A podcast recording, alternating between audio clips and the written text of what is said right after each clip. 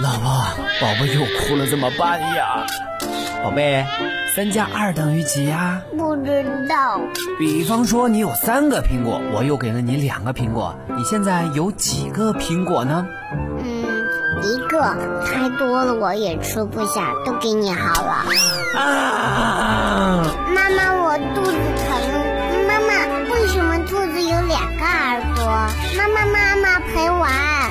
带娃神器，我的育儿好帮手，为你解决带娃烦恼。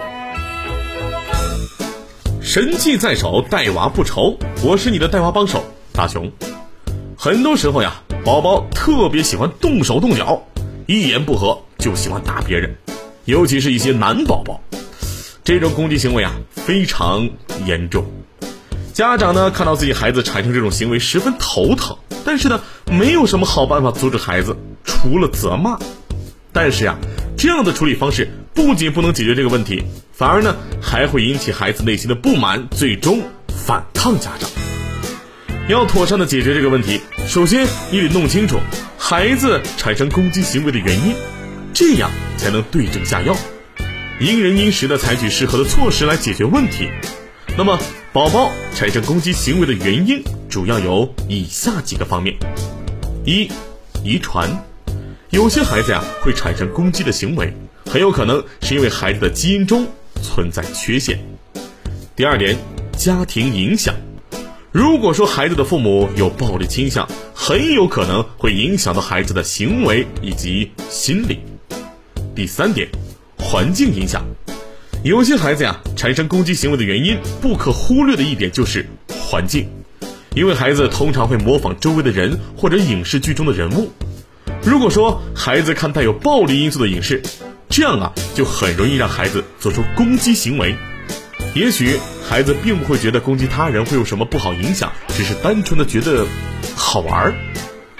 爸爸妈妈们知道孩子产生攻击行为的原因，就可以采取具有针对性的措施方法来解决孩子的问题，或者家长也可以和孩子进行几个小游戏来解决孩子容易做出攻击行为的问题。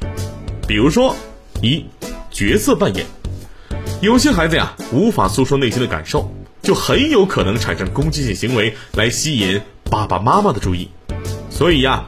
爸爸妈妈可以跟宝宝进行角色扮演的小游戏，让孩子呢在体验角色过程中宣泄自己的情绪，发泄自己的不满。第二个，模仿游戏，孩子呢具有极强的模仿能力。孩子在刚出生的时候呢，就是通过模仿来认知世界的，所以爸爸妈妈们可以跟孩子进行模仿游戏，在游戏中呢发展孩子的自我意识以及自我约束能力。如果宝宝在模仿游戏的过程中发生意外或者失控，家长要及时采取措施来安抚宝宝的情绪。第三点，画画。再者呢，爸爸妈妈也可以和宝宝一起画画，因为啊，画画需要孩子控制自己的行为才能进行的。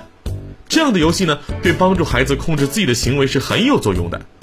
家长如果发现自己的孩子产生了攻击行为，不要一味的责怪他。孩子呀，是需要家长的积极引导，才能健康的成长下去的。好的，今天节目就到这儿了。各位宝爸宝妈们，如果有什么带娃经验，或者有什么带娃方面的问题，都可以跟我们进行交流和分享。我是大熊，我们下期再见喽！神器在手，带娃不愁。带娃神器，我的育儿好帮手，为你解读带娃烦恼。